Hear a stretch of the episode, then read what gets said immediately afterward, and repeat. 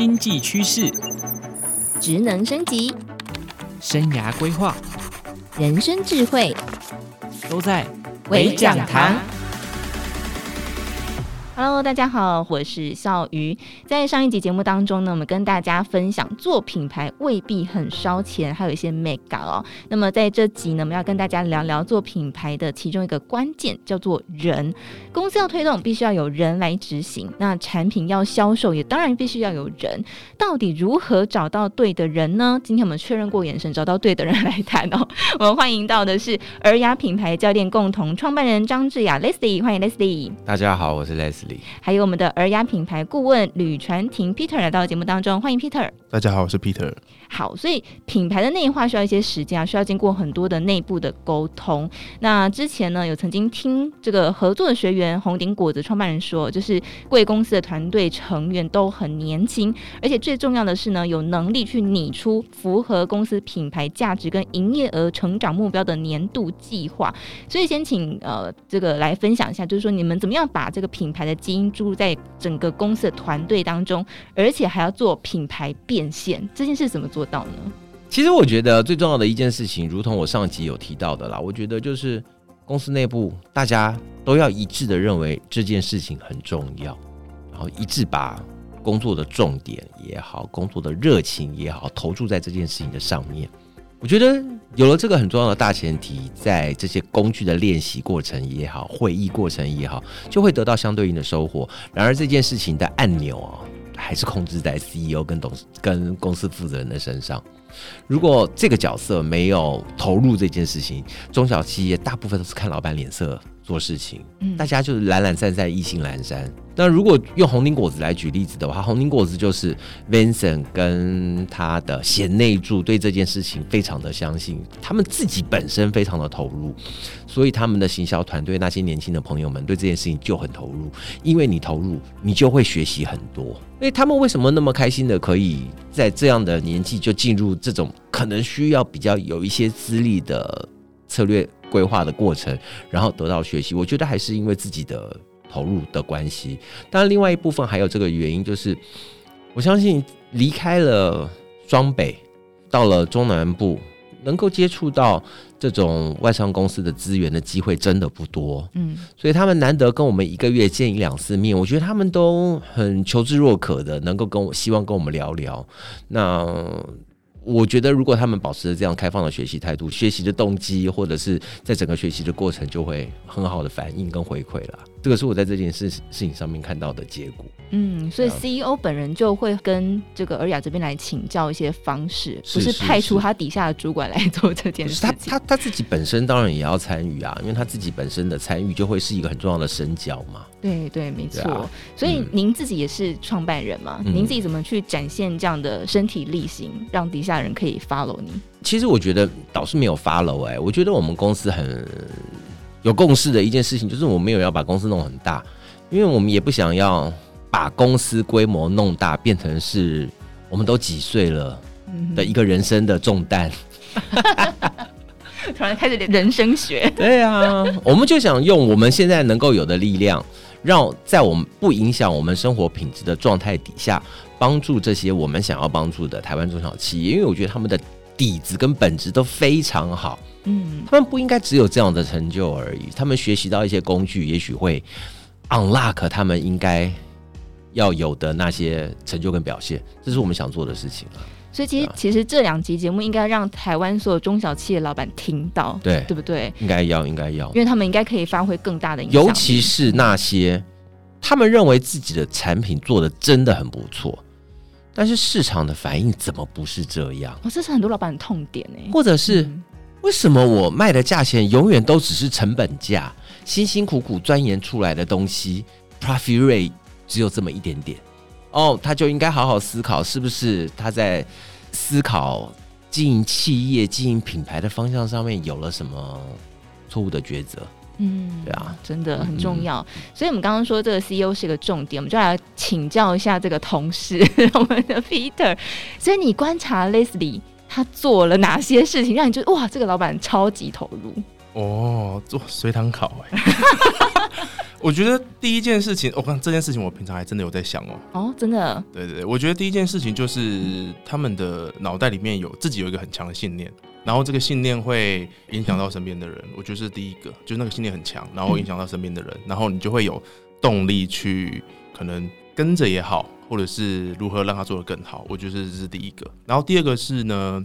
专业能力上的累积跟不断的学习吧，就是其实有很多人，就是在他变得可能比较资深的过程中，他就会忘记学习这件事情。哦，对，但我觉得我们公司的两位共同创办人，就是他们会不断的进化再进化，我觉得这是很厉害的事情。所以我看到了，我也会觉得我不能就是就停在这里就觉得够了，所以我也会不断的进化再进化。我觉得这两件事情就让我们的顾问能力啊，或者是开发工具的能力有一直在突破。哦，好，跟大家分享。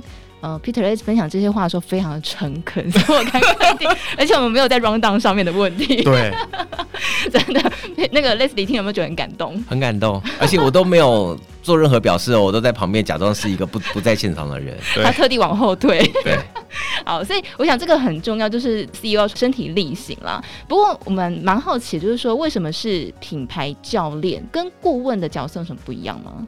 哦，我觉得教练跟顾问最大的不一样是啊、哦。我自己的理解哈，也许是我误理解错误，但不是为了要得罪别人才讲出这样的答案。我觉得顾问不用对别人的人生负责，教练要。所以因此我在跟我每一个客户在进行互动的时候，我其实严格来讲，我不能算顾问。每一个人我都用真感情，所以其实跟每一个人的真实相处，然后跟每一个人的终区一别，其实都让我大伤元气哎。所以我觉得品牌教练的过程，其实对我来讲真的很辛苦。你们是用生命影响生命的概念。那我每一个品牌我都用真感情，所以我觉得教练跟顾问最重要的差别在这里，就是教练，你想想看，我们看过很多这种教练的电影，《心灵捕手》。嗯，那个教练几乎是跟被培训的选手一起在成长。我们跟这些每一个客户，虽然是虽然是台湾的中小企业，但他们身上有好多可以学习的东西。嗯，绿藤生机就是这样。哦，它就是一个信念非常强的品牌。对，我也常收到他们的 mail，对，我们也从他们身上学习到很多嘛。我觉得这就是教练跟顾问最大的差别。哇，真的也太棒了吧！所以怎么样去协助团队做决策？因为我觉得决策是最困难的。嗯，这件事怎么做呢？我觉得其实有些时候只是你所在位置的不同，然后造成你抉择的困难。譬如说，就拿绿藤生机来好来讲好了，Harris 这个人绝顶聪明，又是学霸，大部分的选择在他眼前都不该是问题。为什么他会犹豫？因为他在他的公司里面，一年三百六十五天，二十四小时都泡在里面。嗯，他就会有很多影响他做决策那些枝枝微微的东西会出来影响他。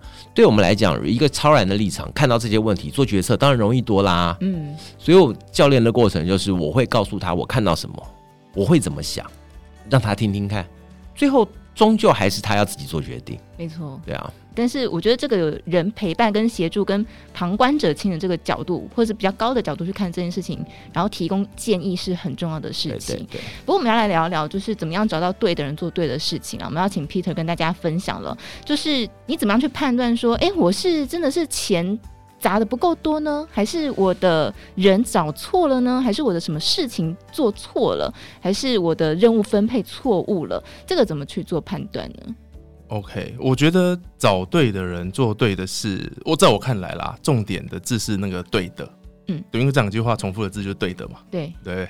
然后我觉得人事人事就是人事是是一体的东西，嗯哼，所以不管是。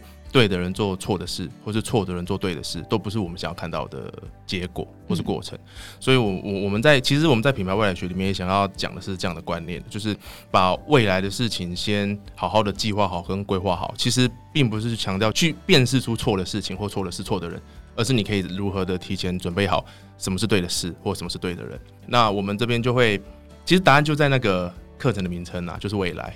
对，嗯、所以我们会想要用。呃，一对的人举例好了，我们会希望可以让品牌去找到一个你未来的员工，你跟他是之间是有未来的。这听起来有点抽象哦，这样要占卜了吧？但是，但是其实我们常常在我们个人的生活也会遇到这样的事情啊，就是你的另一半或者是你自己也跟人家讲过这种话，我跟你没有未来，或者是我在我们之间看不到彼此的未来，这种诸如此类的。所以其实，但我们在课程里面就是想要让这件事情可以被比较具体的、跟量化的去分享给来上课的人，让他们知道我跟员工的未来要怎样的去发现跟确认。这是在对的人里面，我们觉得我们会想要分享的事情。对，那至于是对的事情，我觉得刚才其实有谈到很多啦。对啊，就当你的。品牌有共识了，然后你的目标是清楚了，那你在这这样的状况下去制定策略，其实不太容易去做错的事情。嗯，可能只会有好跟不好了，但是基本上你的方向不会有太大的错误。嗯，找到对的人很重要。如果如果是错的人，他的成本就会高出很多吧，对不对？对啊，就是运气好，你只是例如说面试的成本你损失了，但是运气不好，可能他已经做错事情了，那那个那个损失没办法估计的。所以找到对的人是很重要的。所以在品牌未来学课程当中，会告诉大家怎么样用一个可具体量化的方式去找到对的那个人。对啊，我们会有先入访，他们会分享他们自己的一些想法嘛。然后同时在他分享完一些想法之后，因为毕竟那个可能是一个好的案例、好的例子，那我们会有搭配的工作坊去教大家实际的练习看看。嗯，怎样让这件事情 make it happen？所以这个对的人找到做对的事情，这是一个部分。那另外一个部分呢，就是找到对的客户啦。所以我们说这个大家知道什么销售漏斗啊，你要怎么去精准的定位你的客户，这大家多多少少都有听过。但是困难的就是很多人希望所有人都是他的客户，对的客户该怎么找呢？其实我觉得找客户困难的地方不是在找人，而是在舍。就像你刚刚讲到大众。老实说，我有一个信念啊，如果你的品牌的规模没有到麦当劳的那样的规模，没有到中华电信那样的规模，大众这件事情跟你一点关系都没有。哦，为什么？那很多人就说我就是想要像麦当劳一样，你怎么可能吃啊？你怎么可能？对不对？一定是先靠一群跟你相信你相信的信念。始终的支持你的那些人，把你养大，你才可以在养大的过程当中慢慢服务更多的人，对不对？你可能公司还规模五十几个人，你就想要服务哦大众的市场，那是不可能的。如果那个可能的话，麦当劳、中华电信、宾士都不要问了。更何况，就算是宾士这样子的品牌，想要服务哦的客群，它也不是哦哦，对不对？你看，不然车子也不用分 A、C、E。到 S 开 A Class 的人跟开 S Class 的人一定是不一样，S Class 搞不好是开 A Class 的爸爸呢，嗯，对不对？所以当他们面对大部分的大众族群的时候，品牌也许涵盖了这么多的人，但他们会推出不同的产品、不同的服务来和他们对话，让顾客能够用不同的角色和品牌产生互动。所以我常常说，今尤其是对中小企业而言，千万不要贪心，你要能舍。找出那一群相信你相信的事情，你相信的在他们人生当中也是重要的东西的那些人，他变成你的始终顾客，紧紧的和那些始终顾客一起成长，他才是能够让你活下来最重要的动力。嗯，我在跟中小企业在工作的时候，大部分我们在寻找目标对象的时候，第一批要找的都是这样的人。都要先做一个舍弃的部分。对对。那有没有什么比较具体的案例？然后他们是真的找对了客户，然后他们的业绩就成长了。嗯、我们我们最近从我们开始尔雅这个公司到现在，我觉得最让大家、最让我们感到骄傲，也让客户很开心的，就是绿藤生机的一寸鲜。嗯，这是一个非常有趣的案例。你看，你卖芽菜，第一个。我常讲，你在思考过程当中，就像走迷宫。第一个出口，你一定看到出口，开心就冲出去了，对不对？对。就芽菜要卖给谁？卖给那些陈月清们。我想陈月清们，大家应该理解哈。就知道。对，就很注重养生，有一些社会地位、经济地位了。然后呢，为人乐善好施，也很愿意跟大家分享你得到的所有的资讯。就是我讲陈月清们嘛。嗯。卖芽菜，第一个你要卖给谁？迷宫出口一号出口一定是陈月清们。但我觉得隐隐约约觉得就是不对，嗯，因为如果是这样的话，这么好的东西怎么会十年来还是卖不好呢？所以我常常讲，有些东西卖不好，不是东西不好，是我们不会卖。所以我就认为陈月清们这个目标对象是要被检讨。后来我看看到了一个资料，我就觉得他就是一个错的选择。哦，就是家庭主妇，当在家会煮菜的那些家庭主妇是很关心物价的。对，如果他发现他今天炒一盘菜是超过。大概市价五十到六十块钱的成本的时候，外食的几率就会增加，自己在家做的几率就会降低。为什么？我花这些时间精力，自助餐就可以买到，我干嘛要在家自己做？对，所以你看，如果我们把芽菜当成一盘菜，然后来跟那些陈月星们、家庭主妇沟通，一定是不成立的，因为他就会用一盘菜的角度来检查你，嗯，它好不好吃，他要跟谁一起做才会有不同的变化，而且成本不能超过五六十块哦，对不对？嗯、对，所以一定不能那样卖，用别的方式卖，不是一盘菜，我们把它当成是一种来自自然的营养补给品。不管你吃什么东西，你都可以加一把。你就算吃泡面、盐酥鸡，加一把芽菜，你也觉得嗯，没那么不健康了，变营养了。嗯，对 对。你有没有发现沟通的人突然就不一样了？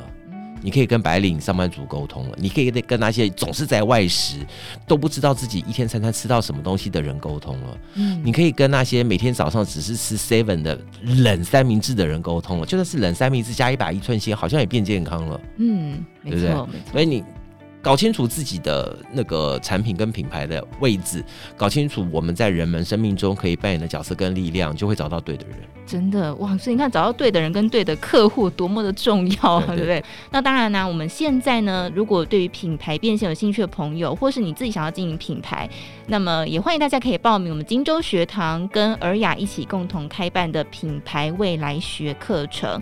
课程连接呢，在我们下方的资讯栏。如果是我们听众朋友有独享的报名课程优惠，您只要输入 now n o w 零九零九，就享有九折的优惠，最高限省三千六。六百元，三月二十四号就即将开课喽，所以欢迎大家可以把握机会。如果您对于上一集我们在谈说，诶那些花钱但是做不起来的品牌做错哪些事情这个题目感兴趣的朋友，也可以在咨询栏当中找到连接。好，那么今天呢，也再次感谢我们的尔雅品牌教练共同创办人张志雅以及尔雅品牌顾问吕传婷来到节目当中跟大家分享，谢谢两位，谢谢大家，谢谢。